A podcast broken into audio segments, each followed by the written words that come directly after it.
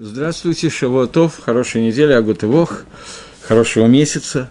У нас сегодня 27-й урок по смыслу заповедей, и мы закончили обсуждать Пейсах, и сегодня немножечко займемся продолжением по времени.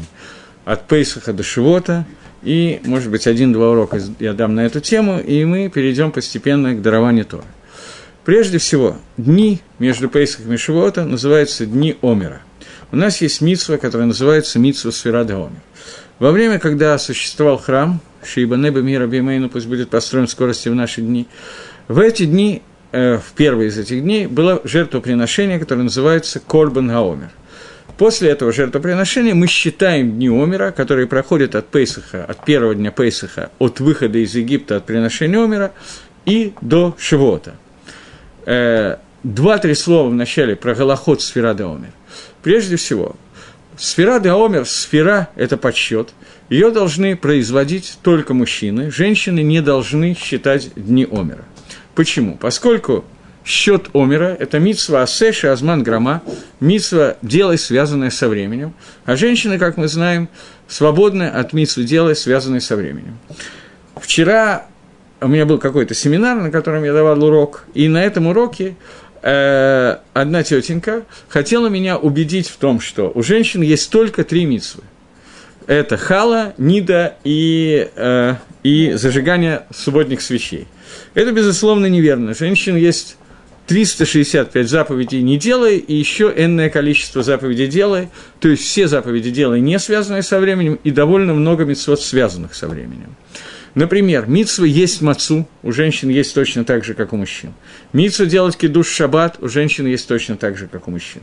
Но есть определенное количество мицвод, связанных со временем, то есть все, кроме тех, которые составляют исключение, только мицвод делай, а не не делай – Митцвы не делай, женщина обязаны все митцвот не делать, дел, э, выполнять. Митцвот делай, связанных со временем, кроме тех митцвот, которые Гемора приводит как исключение и объясняет, почему каждый из них принят у женщин.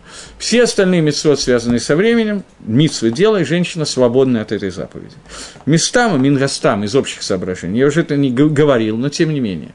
Женщины почти все митцвот, связанные со временем, имеют право делать, и по ашкенадскому обычаю – имеют право говорить броху на мецвод, связанный со временем, которые не делают, от которых они свободны. По сефардскому обычаю, по шельхануруху, женщина не обязана, не может говорить броху на мецвод, связанный со временем, поскольку она не может сказать фразу «Ашир китшану бы мецвота по тот, который благословен ты Всевышний, который осветил нас своими заповедями и заповедовал, поскольку ей конкретно он не заповедовал.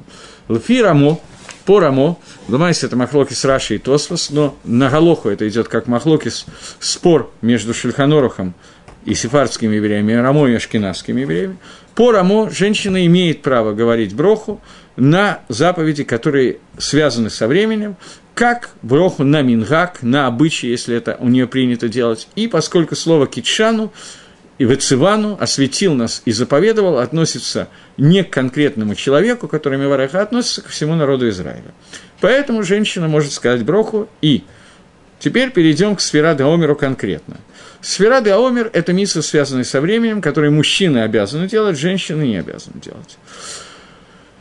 Поэтому женщины, которые хотят считать омер, по ашкенадскому обычаю, фирамо, имеют право считать с брахой. Чуть позже я объясню, правильно это делать или нет, что есть мнение, что даже фирамо лучше это делать без брахи. Пока нам надо дать гедер определение этой митсвы.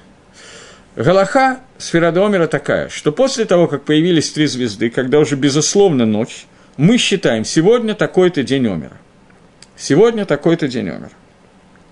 Мисва Легалоха считать, сейчас мы не будем обсуждать Дарайс или Драбонан, по некоторым мнениям, Митсва Исторы, по мнению Рабейна и Рухама, Митсва Исторы считать только дни Митсва Драбонан и недели тоже, по другим решениям Митсва считать и дни, и недели, и это Митсва Медарайса.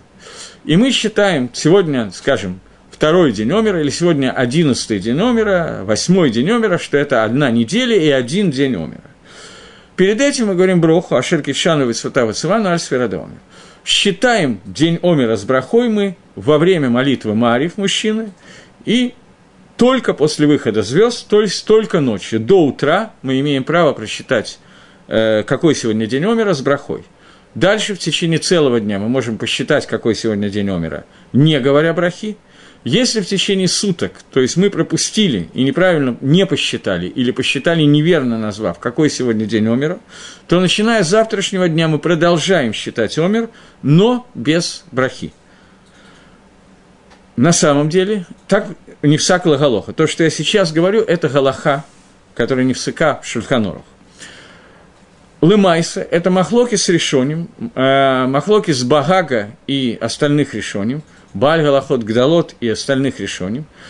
Э, в случае, если человек пропустил какой-то день умера, может ли он продолжать считать дальше? Поскольку есть спор решением, по Багагу не может, по остальным решениям может, то поэтому он продолжает считать дальше, считать дальше без брахи, без благословления.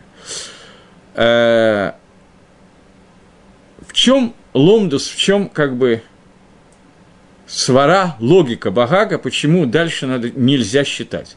Потому что Багаг считает, что есть одна митсва посчитать все 49 дней Омера.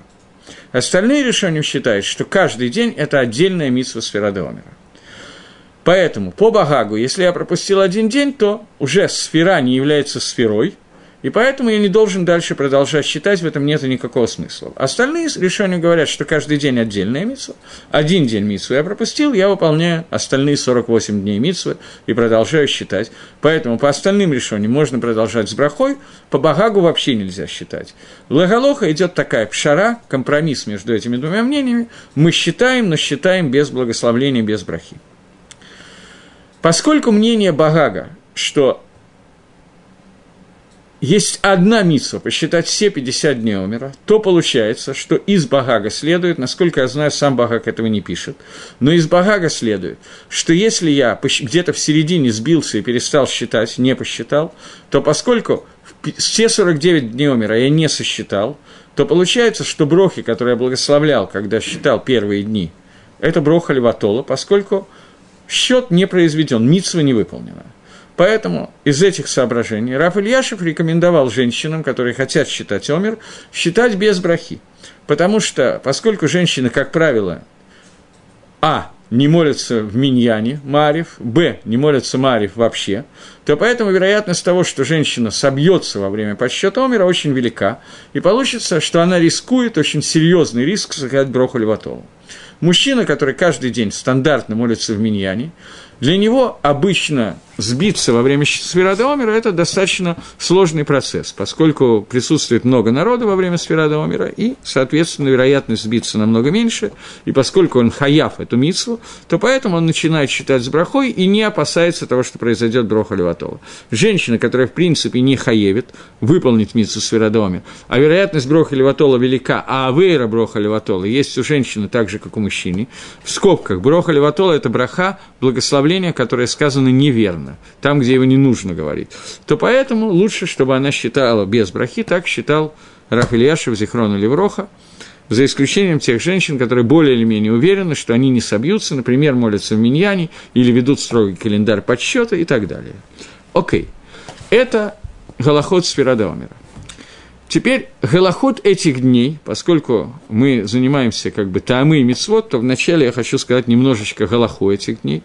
Голоход этих дней э, сегодня мы разбирать не будем, траур, почему есть траур в эти дни, но поскольку, то есть вернемся к этому, наверное, позднее, но в двух словах, поскольку в эти дни умерли ученики Раби Акива, 20, 12 тысяч хеврус, 12 тысяч пар учеников Раби Акивы умерло в эти дни, то в связи с этим в эти дни до Лагбаомера, по всем мнениям, принято быть в трауре. По некоторым мнениям, начиная с сегодняшнего дня, с Рошходыша и Яра, в Нисане траура нету. И только с Рошходыша и Яра 30 дней траура, то есть до первого Сивана, то поэтому есть разные минхагим, разные мнения на эту тему, но 30 дней из этих дней должны быть днями траура по всем мнениям. Дни траура – это не слушать музыку, оркестры музыки. Принято не слушать и музыку по записи на магнитофонах, сегодня уже магнитофонах нету, на MP3 эм и так далее. Тоже не слушать музыку, но это, естественно, не написано в Таканат Хазаль, только по той причине, что когда Хазаль делали эти Таканот, эти постановления, у них не было магнитофонов, проигрывателей и даже патефона. Поэтому существует запрет на музыку на патефоне или нет, это не очевидная мысль. Рафарон Котлер считал, что его нету, остальные рабони в общем, в общем и целом считают, что он есть. И основной запрет, который существует, это не говорить броху шахияну в будние дни, то есть не покупать те вещи, на которые надо сказать шахияну, новую одежду, э, новые фрукты, кроме шаббата, на шаббат можно, и не, э, и не стричься в эти дни до Лагбаомера. Есть Мингагим, что до э, Эрев Шивота, Мингак Аризали, есть Мингагим, что до первого э, Сивана, есть Мингагим, что до третьего Сивана. Есть разные Мингагим в разных местах, и так как принято в этом месте, так и надо поступить. В случае, если есть вопрос, надо с кем-то посоветоваться, если нет никакого минга, как лучше делать.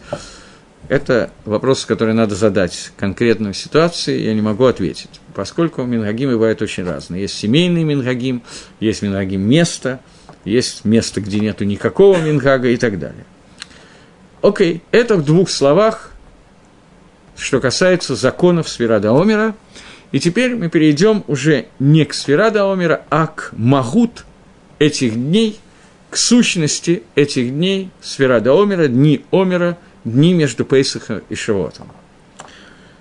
Траур мы пока оставляем в стороне. Сейчас меня интересует, в чем функция этих дней, в чем функция нашей авойды, нашей работы в эти дни, в чем функция нашего, нашей подготовки к Лайл Шивот.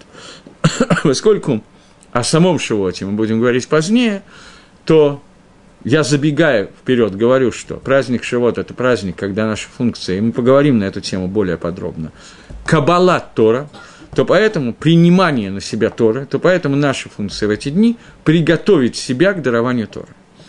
Теперь разделим этот урок как бы на две части. Первая часть – это что делает Всевышний, какова, каково влияние Всевышнего на эти дни. И вторая часть – наша авойда в эти дни. Разделим это пока на две части. Прежде всего вернемся к первой части – что делает в эти дни Творец, как Творец готовит мир в эти дни к дарованию Торы. Здесь надо коснуться того, о чем я уже неоднократно говорил, но тем не менее невозможно не повторять подобные вещи, потому что иначе невозможно двигаться дальше. Существует два типа, два вида влияния Творца на мир. влияние Творца первое – это Гангага Клалит, общее влияние, которое называется также – Ганага Мазалот, Ганагат Тева, Ганагат Игулим. Эти несколько названий, которые отражают одно и то же, как Всевышний влияет на мир вне зависимости от поведения человека в этом мире. Это влияние, которое посылается через звезды, вне зависимости от наших мецвод, это влияние, которое посылается через законы природы F равно mg, а E равно mc квадрат, это влияние, которое посылается через каждую конкретную звезду и через сочетание звезд – и это влияние меняется каждый момент времени. Существует определенное количество моментов времени, и в каждый из этих моментов Всевышний устраивает светило, я имею в виду сейчас не светило Солнце и Луну, их тоже, но я имею в виду те светила, через которые Всевышний пропускает свой свет, он устраивает таким образом, что свет Творца освещает все миры, и наш мир, и более высокие миры, каждый момент времени по-разному, и изменение строения этих светил, изменение того, как Всевышний меняет ход этих светил, это и есть понятие времени, как пишет Навишахаем, я об этом говорил. И это הנהגה, вот эта часть Гангаги, о которой я сейчас говорю, называется הנהגה כללית. Общая הנהגה, общее управление Творца миром, или הנהגת המזלות через созвездие. מזל, созвездие, переводится, а, корень этого слова, נוזל, נוזל – это то, что נוזל מן השמיים, то, что стекает с небес, независимо от нашего поведения. Каждый момент времени и каждый момент года, каждый день, каждый час, каждую минуту – это Гангага Всевышнего, она разная. Дни Сферада Омера – это Гангага, который Всевышний Мангик Гаалам управляет миром, Машпия на Алам, ту гашпау, которая необходима для всего мира и для каждого конкретного еврея в частности, для того, чтобы приготовить себя и подойти к принятию Тора. Кроме этого, есть еще ганага, гашпа, влияние Ашгаха Пратит, которое посылает Творец, в зависимости от поведения каждого человека, каждому человеку, о ней мы поговорим немножко позже. Теперь гангага этих дней – это гангага управления, которое готовит нас к принятию Торы. Что нам нужно для того, чтобы приготовиться к принятию Торы? Первый этап, который существует, это выход из Египта. Выходя из Египта, отделяясь от египетского рабства, от Авдут Мицраима, мы перестаем быть Авдей Паро, и нам нужно дойти до уровня Эвид Гашем. Титул Эвид Гашем, я специально говорю слово титул, он дается таким людям, как Давид Гамелах, Машер Абейну. Машер Абейну – это человек, через которого Тора была дана народу Израиля и всему миру. Машер Абейну действительно стал Эвидом. Эвид – это человек, который не имеет собственного «я», собственное которого аннулировано, умножено на ноль, на сто процентов – и он является проводником воли Творца. Все, что он хочет, это то, чего хочет Творец. Это то, что нам, то, для, к чему нам необходимо прийти к Шивоту. Поэтому авойда этих дней приготовит себя к этому. Для того, чтобы эта авойда могла осуществиться, авойда в нижнем мире, наша работа, для этого необходимо какое-то действие, которое идет из верхних миров, то есть со стороны Творца – вот этим мы в первую очередь должны заняться. Что происходит в это время со стороны Всевышнего во всех мирах? Прежде всего, я сейчас должен, для того, чтобы это объяснить, вернуться обратно к человеку. Существует такое понятие «емей тогар», я прошу прощения, может быть, это будет не стопроцентно скромно с моей стороны, но тем не менее, иначе я не могу объяснить. И наши хазали об этом говорят, поэтому я буду говорить об этом так же, как говорят Хазаль. Тойра и Велельмота не царих, это Тора, ее надо учить.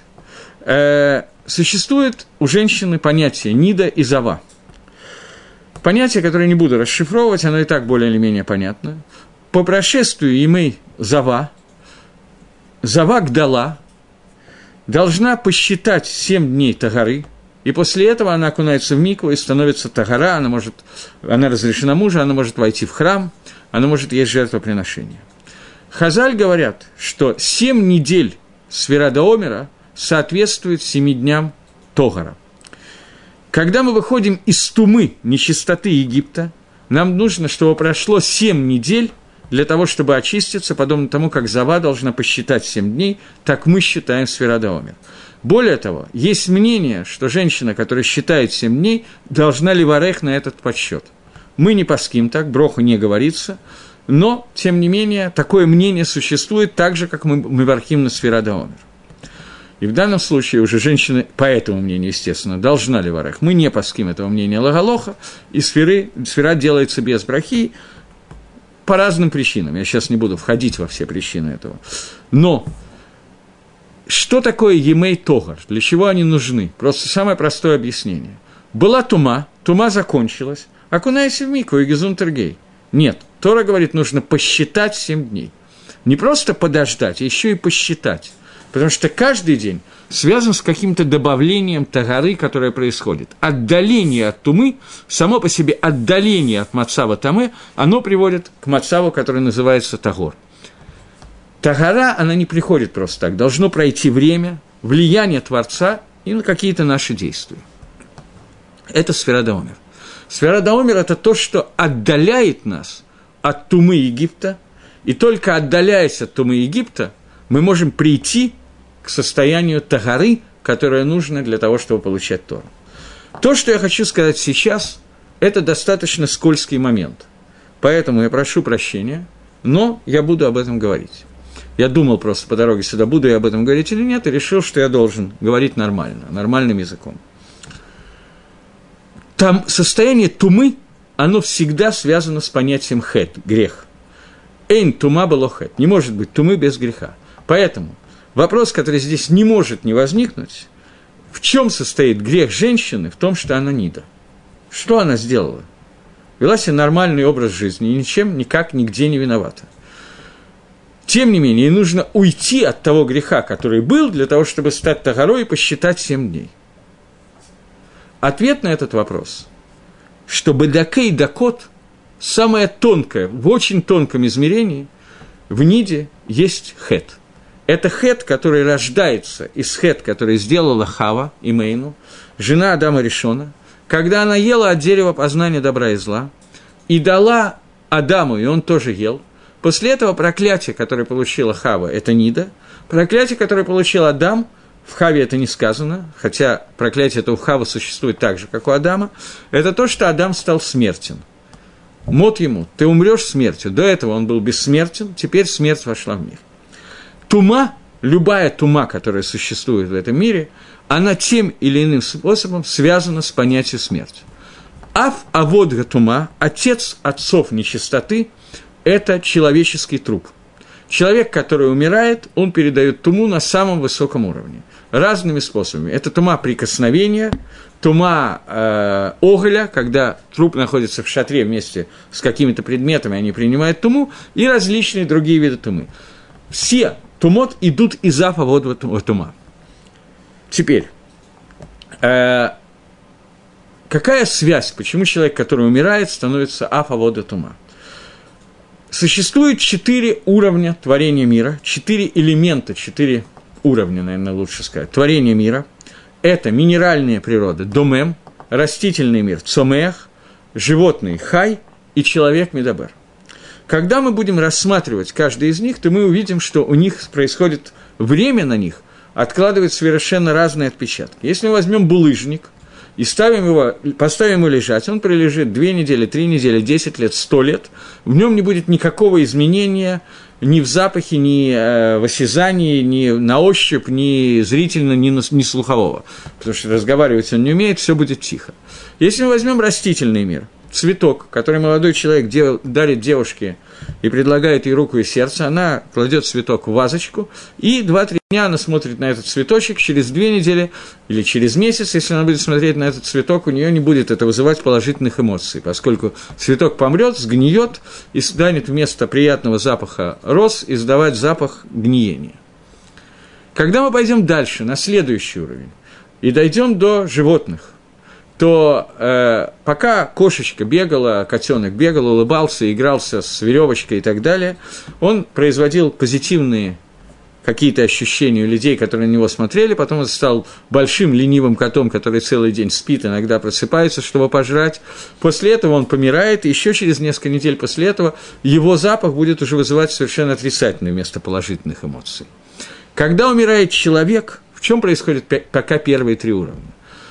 Связь Творца с неживой природой, она во много раз меньше, чем связь Творца с живой природой.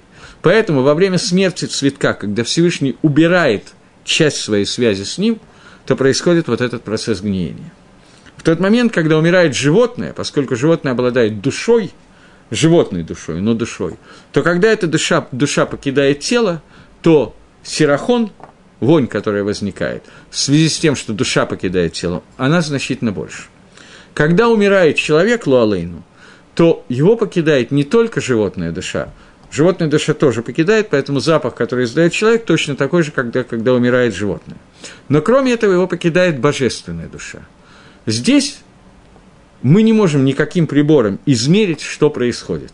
Но в этот момент, когда Тагара, Всевышнего, который контактирует с ним, Нефиш, Нешома и Лаким, которая, Нефиш и Лакит, которая Нешома, Рох, неважно сейчас какой элемент, покидает человека, и у него не остается, почти не остается связи со Всевышним, какая-то связь остается через известную косточку лос, которую никто не знает, где находится, но все знают ее существование, и через которую может произойти воскрешение из мертвых, но основная связь между Творцом и человеком, душой и телом, она покидает этот мир – то в этот момент гниение человека на духовном уровне мы не можем почувствовать, но оно вызывает понятие тумы, и поэтому в тот момент, когда Адам стал смертный, одновременно с этим, в, ту же, в то же мгновение, в мир вошло понятие тамы. До этого понятия тамы не было. Женщина становится нидой в тот момент, когда она должна была создать новое существо, родить новое, нового человека – и этот процесс не осуществился, и то, что, из чего должен был быть создан новый человек, новая жизнь, становится мертвым. Поэтому существует понятие тумы, которая выходит из женщины, это понятие зава и нида. Чтобы отдалиться от этой тумы, которая происходит бедакей дакот на самом тонком элементе, происходит, тем не менее, от какого-то хета, то поэтому нужно время, чтобы от него отдалиться. Когда я говорю о слове хет, то здесь важно понять такую вещь. Хет на иврите переводится на русский язык словом грех. Это перевод абсолютно верный, абсолютно неверный одновременно, как любой другой перевод любого слова с лашона кодыш на любой язык. Давайте попробуем увидеть, как переводит это слово Раша. Я точно помню, что я это рассказывал, но я не знаю, кто меня слушает, слышали прошлые лекции или нет, поэтому какие-то основные элементы я должен хаяв повторять, никуда от этого не деться. Когда Давид Амелах стал закен, стал стариком, и он умирал, он был достаточно молодым человеком, 70-летним, но когда он умирал, то Аданияу захотел стать царем после него, а трон был обещан Шламу Амелах. Тогда Натана, Нави и Батшева организовали приход Батшева, а потом Натана к Давиду Амелаху, и Батшева обратилась к царю и сказала, что ты обещал, что после тебя будет царствовать Шламо, а сейчас Данияху сел на престол. Если это вышло от тебя, то скажи, и пусть так оно и будет – но если ты хочешь, чтобы царем был Шламо, то ты должен что-то делать, потому что иначе получится, что после тебя будет царствовать Аданияху, Вейю, они, убани, убинха, Шламо, Хатаим. А, и получится, что я и твой сын Шламо будут хатаим, будут согрешившие, дословный перевод по-русски. Совершенно непонятно, какой грех Шламу в том, что кто-то у него отнимает престол. И объясняет Раша, что каждый раз, когда сказано слово «хатаим», правильно понимать хасарим. Хисарон – это изъян, недостаток. Что если Шлома не станет царем, то у него будет изъян, недостаток. Слово «хет» переводится на, с иврита на иврит как хисарон. На русский это грех, недостаток. Теперь попытаемся объяснить, как грех становится недостатком. Каждый раз, когда человек совершает какую-то авейру, то он отдаляет себя и весь мир от Всевышнего – он вносит бгам, изъян, недостаток в свои отношения, в отношения между миром и Творцом. Поэтому мир и Творец становятся отделены, какая-то преграда, какой-то хиссарон становится в мире. Поэтому слово «хед» – грех переводится как изъян, недостаток. Поэтому существование Завы, существование Авдус Мицраем, несмотря на то, что Амисраэль может, может в этот момент не делать никакой авейры, тем не менее – Здесь есть иньян хет, иньян недостаток, который внесен, может быть, из прошлых поколений, может быть, бедакей дакот в нашем поведении.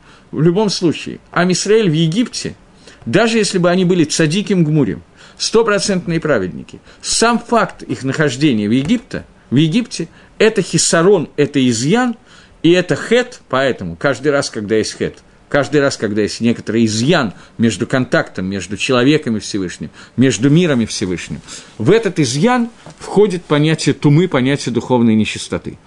Не всегда Тора называет это с именем тумой, не всегда Тора из-за этой тумы запрещает нам войти в храм и кушать жертвоприношения, но любой хет, без исключения, вводит в человека понятие тумы. Тума бывает разная, и от этой тумы бывает разное очищения. Тума, которая произошла в Египте, это тума, очищение от которой должно занять 7 недель, 7 раз по 7 дней. 7 – это цифра, которая означает 7 медот, 7 качеств, которыми Всевышний раскрывается и управляет миром. Всего есть 10 сферот, 7 из этих сферот называются медот, они же соответствуют медот человека, об этом, может быть, я буду говорить, может быть, нет, но сейчас нас интересует раскрытие этих качеств Всевышнего, поскольку я уже сказал, что икар, суть этих дней, 49 дней, которые проходят от Пейсаха до Шивота, достигнут состояния, когда будет Каббалат Тора, а Каббалат Тора, принятие Тора, возможно только при одном условии – когда Всевышний для человека раскрыт на таком уровне, что у человека не то, что шейлот нет, не то, что нет вопросов, чего хочет Всевышний и так далее, но это находится на уровне выше, чем уровень, даже выше, чем уровень рассечения моря. Дарование Тора – это был уровень выше, чем уровень, который был во время Шират Гаям, во время, когда евреи говорили Ширу. Это был уровень, который нам еще придется обсуждать, я пока не хочу забегать вперед, но уровень Каббалат Тора – это уровень невероятно высокий. Достигнуть этого уровня раскрытия Всевышнего – можно и нужно только двумя путями одновременно. Первое – я иду к Всевышнему, второе – Всевышний идет ко мне. Анила дадива дадили. Обычно это говорится про хода Шилул, но про Сферада Омер это относится ничуть не меньше. А Кодыш Барагу стремится ко мне и раскрывается мне, и я готовлю себя к восприятию этого сокрытия. Я думаю, что я более или менее хорошо игдир сегодня эти мысли, и надеюсь, что они стали более или менее понятны. Теперь вернемся к тому, что делает Творец. Поскольку все управление миром Творец делает через эти 10 сферот, через эти 7, 7 нижних сферот, пока три верхних мы оставим в стороне, то поэтому Акодыш Барагу раскрывает в эти дни эти сферот, поэтому те люди, которые занимаются сферодомер, и держит в руках Сидурим, когда они говорят Броху на Сферада Омера, когда говорят «Айом такой-то, секой-то день Омера», могут увидеть, что обычно под днями Омера слева написано, какой меде, какому качеству это соответствует из 49 дней. Хесед шиба хесед, хесед шиба гвура и так далее. Поскольку каждый из этих 49 дней Акодыш Барагу открывает нам какую-то из медот. Наша задача, еще раз к ней мы вернемся позднее, увидеть это раскрытие – но Акодыш Баругу это делает для того, чтобы понять, что мы должны увидеть, мы должны вначале знать, что раскрывается.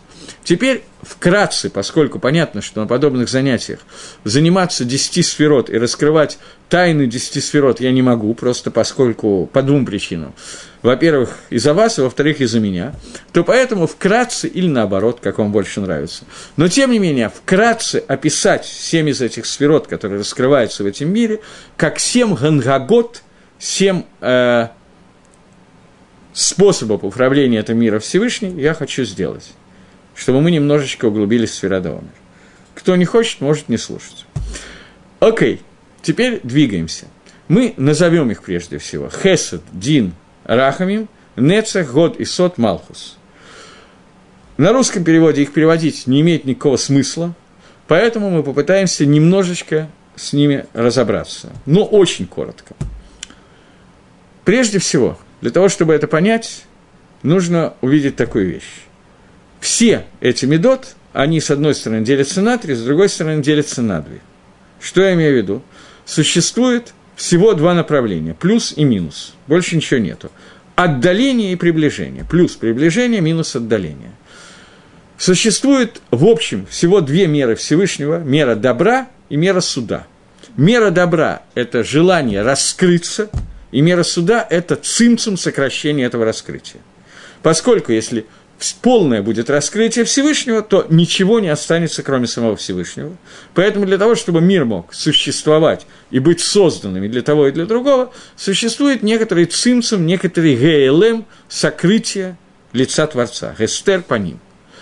הסתר פנים происходит от отрицательного заряда, раскрытие גילוי פנים происходит от положительного заряда. Все זין מידות – это сочетание, то или иное сочетание, плюсы и минусы. Теперь попытаемся разобраться. מידת החסד – это мера, которая называется мера бесконечного добра, ничем не ограниченная. Если бы Всевышний ей только ей управлял миром, Адам Хесед и Бане, мир создан атрибутом Хеседа, то получилась бы ситуация, что мир не мог бы существовать, потому что он полностью был бы растворен, аннулирован в бесконечном цвете Творца. Для того, чтобы мир мог быть создан и мог существовать, нужен ГЛМ, сокрытие этого света. В терминах Каббала оно называется цимцем, но я не буду им пользоваться. Нужен ГЛМ этого света, поэтому слово «гаолам» происходит от слова «ГЛМ» – сокрытие. Это первые две меры – хесед и дин. Они более или менее понятны. Сочетание этих двух мер образует, образует гармоничное сочетание в нужном размере, причем этот размер может пропорция может меняться в соответствии с поведением евреев в этом мире и в соответствии со временем, еще со всякими другими вещами, которые я сейчас не буду входить, но сочетание этих двух элементов образует меру гармонии, тиферет, красоты эмет – истины, рахами – милосердие – это все название одного и того же. Пока более или менее понятно. Я приведу для того, чтобы я приводил этот пример, но приведу этот пример, может быть, немножко избитый, но когда говоришь на эту тему, это необходимо все таки сказать. Чем было бы плохо, если бы мир управлялся только атрибутом Хеседа? Кроме того, что это невозможно, потому что мира бы не было вообще, чем было бы плохо, если мир бы управлялся только атрибутом Хеседа? В тот момент, когда ребенок приходит из школы и получает пятерку, мама бы сказала ему, какой молодец, погладила по головке и дала бы конфету на завтра, он пришел бы с двойкой из школы, ему тоже дали бы конфетку и точно так же погладили бы по голове. Стимул учебы отпадает, стимул хорошего поведения отпадает и так далее. Поэтому для того, чтобы этот хесед был полноценным, его нужно ограничить, и вот тогда появляется медад один. Если бы было только медад один, то мир не мог бы выдержать этого. Алам Аба может, Алам Азе не может, мы не будем в это сейчас входить, но мир бы не мог этого выдержать, поэтому Всевышний – упредил атрибут Хесед, атрибутом, атрибут э, Хесед поставил впереди, перед атрибутом Дина, но, тем не менее, Алам, Гаэлем, Гаулам создан сочетанием этих двух атрибутов, и это мера Тиферет.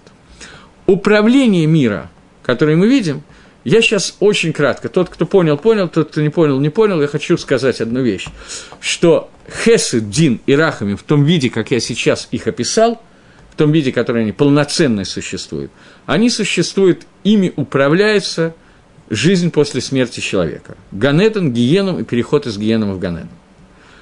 Наш мир сегодня управляется более тремя низкими медот, которые соответствуют тем же трем векторам. Это Неца, Год и Сот, я сейчас буду их описывать. То есть, это проявление бесконечного добра, суда и сочетание этих двух элементов в управлении этим миром так, так, как мы его видим. Мы не видим управления Лидей Хесед Дин Рахами, мы видим только Лидей Несет Годесот. Чтобы пояснить это, я поясню это на том, о чем я давал уже серию лекций, о книге Иова. Существует вопрос, который задавал Маширабейну. После того, как был сделан золотой телец, и Ам Исраэль согрешил, служа идолу, Маширабейну стирает этого тельца – 40 дней молится Всевышнего, потом заходит снова на гору Синай, по одному мнению он два раза был на горе Синай, по другому мнению три раза. Раши и Тосус говорит, что он три раза был на горе Синай, из Гагро Машма, что он был два раза, по-моему, из Рашбы тоже, если я не ошибаюсь, Машма, что он два раза был на горе Синай. В Раши на Хумаш написано, что три раза, но в любом случае последнее восхождение Маши на горе Синай оказ... оканчивается получениями скрижали завета номер два. Первые скрижали завета разбиты, вторые скрижали завета остались, мы об этом еще поговорим, когда дойдем уже до самого Шивота, но вторые скрижали совета были получены в Йом-Кипр, и в Йом-Кипр Амисрей получил полное прощение, и в Йом-Кипр, давая вторые скрижали завета, э, Маширабейну были раскрыты Йод Гимал Медот Рахамим. 13 мер милосердия Творца, и Всевышнему сказал, ты молился мне о том, чтобы я простил Амисраэля, используя заслуги, прося простить Амисраэль за заслуги Авраама, Ицхака и Якова, за схутовод. Может оказаться, что не может оказаться, а будет такое время, когда схутовод кончится, заслуги отцов больше не будут помогать. Схутовод помогает до, определен... до определенных пределов. Что ты будешь делать тогда? И Всевышний ему раскрыл, что даже когда кончится схутовод, если Шалех Цибур а, надевает талит и читает Йод Гимал Медот Рахамим, то муфтах, что Акодыш Барагу прощает ему Аверот. Когда Юд Гимал Медот Рахамим были получены Маше, то Маше Рабейну решил, что это время настолько угодное Всевышнему, и поскольку это этрацон, время желаний, когда выполняются наши желания, то попросил Маше Всевышнего раскрыть ему еще одну вещь. В Йомар Маше Тирени эт Квадеха. Покажи мне твою славу. Раскрой мне твою славу. И говорят Хазаль, что Маширабейну хотел увидеть Квод Гашем, то есть тот способ, который Всевышний управляет этим миром. Увидеть тайны, постигнуть тайны, которыми Всевышний управляет миром. И Всевышнему ответил Лой Рени Гаадам Вахай, что не может этого увидеть человек и остаться в живых, то есть только в Алам Аба будут раскрыты тайны управления мира Всевышнего. Маширабейну. Про нас я не обещаю, частично нам тоже. Наверное, все таки не на уровне Маширабейну. Я надеюсь, что никто на меня не обидится, если я скажу, что Алам Аба Маширабейну не всегда такой же, как у нас. Так вот, скромно скажем. Маширабейну было обещано, что он увидит тайны управления Всевышнего только в Алам Аба. И Гемора говорит, Мидраж говорит, что Маширабейну хотел получить ответ на этот вопрос и не получил стопроцентного ответа на этот вопрос, а мы с вами будем давать ответ на этот вопрос скромно так. Маширабейну хотел услышать ответ на вопрос, как может быть в этом мире, каким образом Всевышний управляет мир, делая так, что в мире существует צדיק ורע לו, цадик, которому плохо, и רשע וטוב לו, и רשע, которому хорошо. Цадик человек, который стопроцентно выполняет свои функции на земле, он должен быть управляемый мерой חסד, бесконечного добра, поскольку он ее заслужил, и ему должно быть хорошо в этом мире, он должен в этом мире получать только награды. Раша, человек, который нечестивец, который делает, возьмем полного нечестивца, делает все наоборот, или практически все наоборот, тут надо, наверное, сделать некоторое отступление, я забыл об этом сказать. В терминах Геморы, просто в современной русской общине принято понимать садика и Рашу очень многие в терминах Тании. Я сейчас не говорю о терминах Тании, я говорю о терминах Рамбама и Гемора. Это разные понятия. Что такое цадик в терминах Тани, я сейчас не хочу затрагивать. Может быть, позже сегодня я затрону, но может быть нет, посмотрим. Сейчас я говорю, что цадиком называют тот человек, у которого 51% мицвод и 49 аверот. Рашой называется человек, которого 49% мицвод и 51% аверот, а Бейна, не средний человек, это тот, у которого есть 50% мицвод и 50% аверот. Маширабейну было каше, как человек, у которого есть 51% мицвод, то есть он закай, он, бой, он праведник. Как может быть, что ему в этом мире плохо, почему Всевышний через Медат Хесед – не награждает его в этом мире, и как может быть, что Раша, у которого 51% верот, он получает какую-то награду, ему хорошо в этом мире. Это две куши, которые просил Маширабейну, и попросил Всевышнего Тирели от Квадеха, покажи мне твой ковод, покажи, для чего и как ты управляешь этим миром. И ответом на этот вопрос является вся книга Иова, которая написана, не знаю кем, в Геморе есть несколько шитот на эту тему, есть Махлокис, Первый Махлокис, был Иов или такого человека не было, это просто машалю дугма, чтобы нас чему-то научить. Второй вопрос, э, второй Махлокис, если он был, то когда он был. Третий – это он был евреем или не евреем, если он был. Или если его не было, то кого имеет в виду Танах, еврея или не еврея. И четвертый вопрос, он был до Маше, во время Иакова, или он был сильно после Маше. Одно из мнений Гемора, что этот человек был и о нем писал, эта книга написана Маше, и другое мнение, которое я сейчас имею в виду, что этого человека вообще не было, и написана эта книга Маше Рабейну, чтобы дать ответ на тот вопрос, который мешал Маше. Как может быть цадик, которому хорошо, и как может быть Раша, которому плохо. Поскольку я дал 40 с чем-то уроков на эту тему, то я не буду входить подробно на тему, тему Иова, но Иов был человеком, который знал на 100%, и Всевышний подтвердил, что он говорит правду. Если сегодня какой-то человек говорит про себя, что он цадик, то мы можем засомневаться. Но если о нем написано, что он цадик в Танахе, то нам не надо сомневаться. Если Акодыш Баругу в Танахе, который написан весь Барух Акодыш, свидетельствует Иове, что это был праведник, то так оно и есть. Это человек, у которого вначале он был, у него погибли стада, дом, еще что-то. После этого у него умерли, погибли 10 сыновей, 10 дочерей. После этого он весь покрылся проказами, язвами и так далее, и так далее. И 70 лет находился в этих страданиях. И он задал вопрос, как может быть, что я, который праведник, мне Всевышний посылает эти страдания? Три человека, которые пришли его утешать, они пришли, вся книга Иова, первая, во всяком случае, часть, это спор между тремя утешителями Иова и Иовом по поводу того, какая функция цадик в Ирало, как может быть в мире цадик в Ирало, и как может быть Раша в Тофло. Спор дошел до такого состояния, что Иов, некоторые комментарии говорят, что он просто говорил, но так не считал. Говорил, что существование цадика, которому плохо, и Раши, которому хорошо, поскольку чувы на этот вопрос нету, то это показывает, что Всевышний не руководит миром Алиедей Гашгаха Протит, частным влиянием, а руководит миром только Алиедей общей Генгаги, то есть он создал этот мир, создал законы управления этим миром и устранил себя от управления этим миром. Комментаторы, есть комментаторы, которые говорят, что Иов так не считал. Он говорил, что если мы не найдем на этот ответ на вопрос Садик Варалу и, и Рашава Тофло, то мы вынуждены прийти к этому результату, а это кфера. И в результате Гакодыш Барагу лично в пророчестве отвечает на этот вопрос, и ответ на этот вопрос заключается в том, что Геморов Броха дает ответ на этот вопрос очень коротко, заключается в том, что человек, который я, вероятно, дам более обширный ответ на этот вопрос, но вначале очень коротко. Человек, который является цадиком, поскольку Эйн цадик Баалам Шелохата, не может быть цадика в мире, в котором нету хет. После того, как я дал введение, говоря о Ниде и о хет Адама решен, что хет – это хиссарон, это изъян в его связи с Творцом. Такого человека нету. Даже если он не сделал ни одной авейры, все равно какой-то изъян есть из-за различных вещей, например, он сделал недостаточное количество мецвод или еще что-то, мы чуть позже поговорим об этом, то поэтому для того, чтобы этот изъян исправить, нужно это сделать в Аламазе, в этом мире, для того, чтобы этот садик пришел в Аламаба, и в Аламаба он получал только награду, без какого-то шемица, без какого-то элемента, чтобы награда была полной, Бакисур.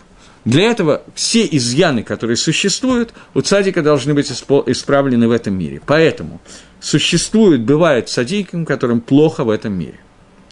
Рашоим, которые хорошо в этом мире, поскольку у них есть какие-то поступки, которые позитивные, Эйн, такой, Эйн Казадавар, не может быть такой вещи, что Раша не сделал ни одного позитивного поступка. Поскольку это так, то поэтому награда за его позитивные поступки, за мицвод, мысли и так далее, даже за мысли, ему надо дать стопроцентную полную награду в этом мире, для того, чтобы в будущем мире он получил только наказание. Рамбам объясняет одним способом, Рамбан другим.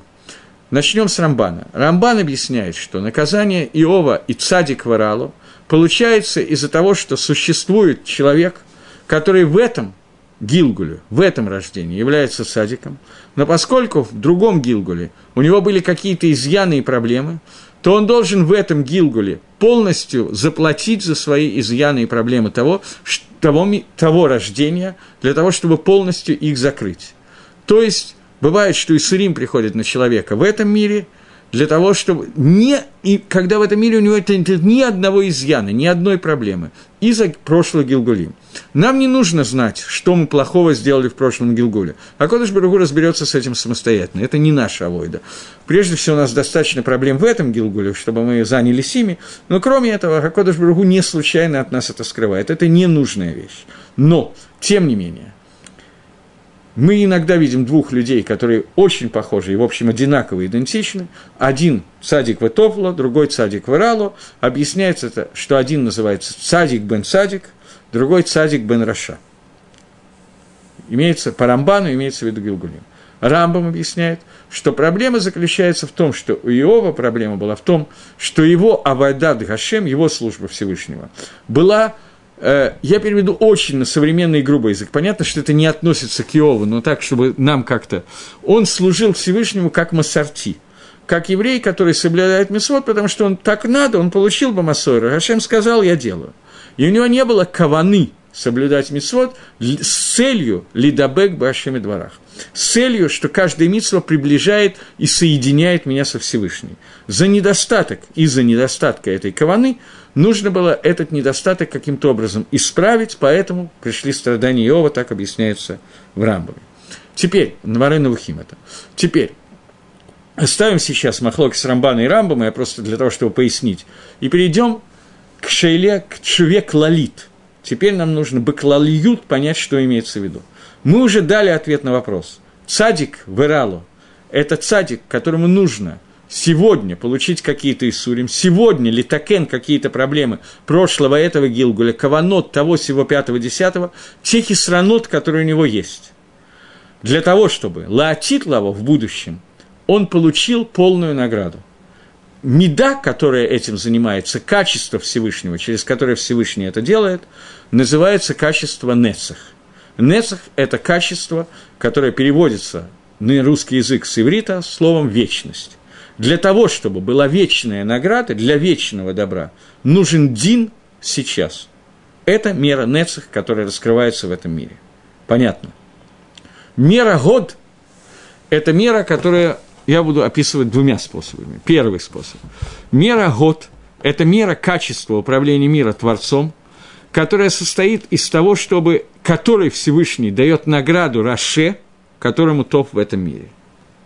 То есть, Раша сделал какие-то определенные позитивные поступки, он получит наказание в будущем мире, но в этом мире надо легадот, надо ему дать гадаа, соглашение, благодарность за то, что он сделал. Благодарность, которая идет мицат, со стороны Медаддин, со стороны мира суда, которая приходится в этом мире, это гадаа, поскольку не может быть ни одного поступка позитивного, за который Гашем не маде человеку, Поэтому это раскрытие этой медой, Всевышний этим качеством, Всевышний раскрывает понятие цадик варала. Здесь мне надо, я забыл на эту тему сказать, здесь мне надо, чтобы вы поняли такую вещь. Все, что я сказал до сих пор, звучит, мягко говоря, нескромно. Я сказал, что Маширабейну не мог этого понять, а мы сейчас объясним. Нормально так, по-еврейски. Понятно, что Маширабейну то, о чем мы говорим, Маширабейну было просто как дважды два четыре или немножечко проще – Маширабейну нужно было, он пытался, чтобы Всевышний раскрыл ему каждый прат, каждую деталь этого мира, как она приводит Лаалам Аба и для чего она нужна, для того, чтобы появился полный двикут ко Всевышнему в Алам Аба. И это ответил ему Всевышний. Общая картина понятна. Нужны Исурим для того, чтобы цадик пришел в Алам Аба, нужна награда, чтобы Раша получил наказание. Но каждую деталь этого и как это ведет к общему тикуну, к общему исправлению всего мира, это то, что хотел увидеть Всевышний, э, Маше, и то, что ему ответил Всевышний, что этого не может увидеть Ло и Рани, Квот Гашем, Ло и Рани Гаадам Вахай. Не может увидеть это человек и остаться в живых. Это будет раскрыто в Аламаба. В Аламаба мы увидим, мы, Машерабейну, увидит, как от начала до конца каждое действие этого мира привело к тикуну всего мира, к исправлению всего мира и приходу Аламаба. Цадиким, которые получат Аламаба, они это увидят, и это и есть основной схар награды Аламаба. И это то, о чем сказано, что «Айн нави лора ахуц мигашем золотеха». Понятно. Проявление этих медот, о которых мы говорим в этом мире, это Нецех год. Пока понятно. Слово «год» переводится как благодарность на русский язык и как признание – мера год может быть раскрыта. Наста... Окей, сейчас, секунду.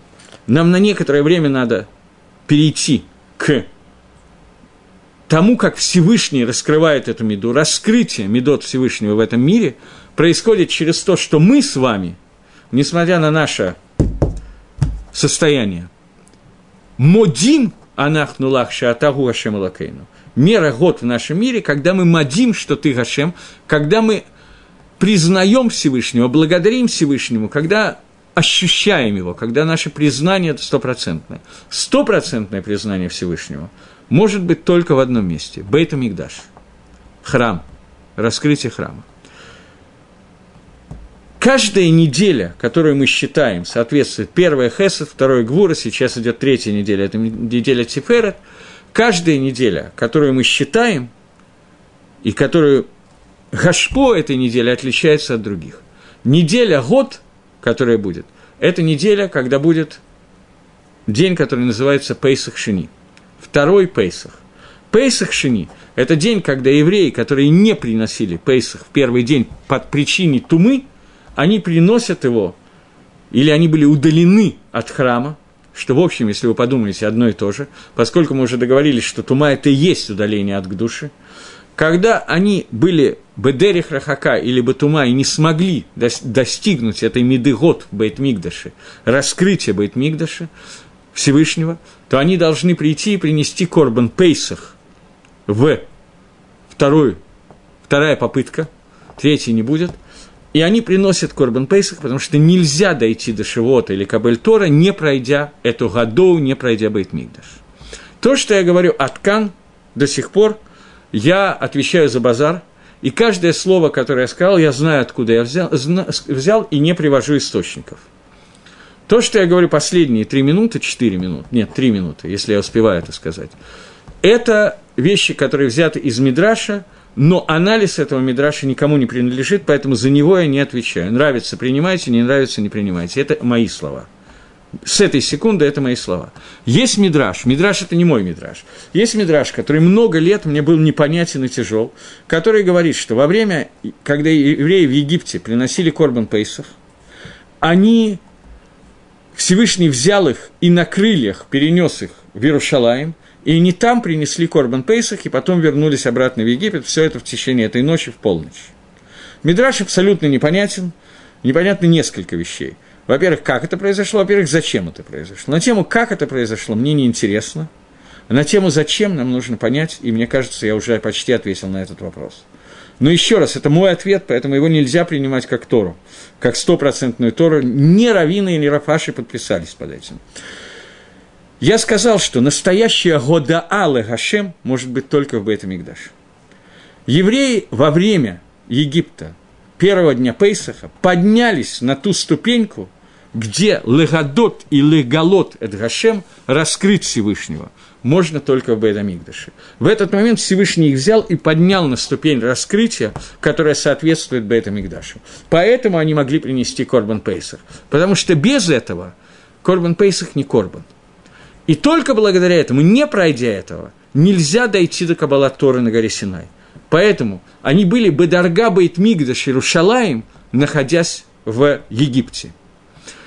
Мидраш не имеет в виду буквальный перенос Всевышнего, или имеет, это не имеет значения просто. Мидраш имеет в виду, что Всевышний поднял их на ту мадрегу, которая соответствовала Бейт Мигдашу и Корбан Пейсаху Бейт Мигдаш. Тогда они могли пройти вот это раскрытие Всевышнего и получить Тору. Таким образом, у нас осталась мера Исот, которая, и Малхус, которая я уже, наверное, не знаю, буду ли я вообще об этом говорить, но мера Исот – это основа, это мера, которая является сочетанием, так же, как мера Рахами, милосердия, сочетание двух медот, Хесед и Дин, также мера Исот – сочетание этих двух медот, э, Нецах и Год, которые мы более или менее описали. Алам Аба управляется, Алам Аба, я имею в виду Ганедан и Гейном, управляется Хесадом и Дином, и Рахамим. Алам Азе, том, где мы находимся, управляется Нецах, Годом и Исодом, как сочетание из этих двух медот. Я думаю, что это, тем не менее, несмотря на сложность, немножко более или менее понятнее стало, поскольку название этих качеств вы наверняка много раз слышали, и если услышите немножко на эту тему, то ничего страшного. Раскрытие, которыми Всевышний руководит миром, происходит в эти семь недель. В каждую неделю какой-то элемент, я уже не буду подробнее входить, как эти элементы раскрываются каждый день, с 49 дней. Те, кто хотят, могут понять, что это связано с Мишной в Паракате Перкиавод, которая говорит, что Тора не книт через 48 вещей, и прочитать эти 48 вещей, я сейчас не буду в это входить, но через 49 дней после выхода из Египта мы можем достигнуть такого идгалута Всевышнего, когда мы увидели его проявление через Семидот и можем теперь прийти к состоянию принятия Торы, о чем мы немножко поговорим в следующий раз. В следующий раз еще не Шивот, мы будем продолжать Сферадоомер, но первый урок Сферадоомера я закончил. Всего доброго, до новых встреч, до следующего раза.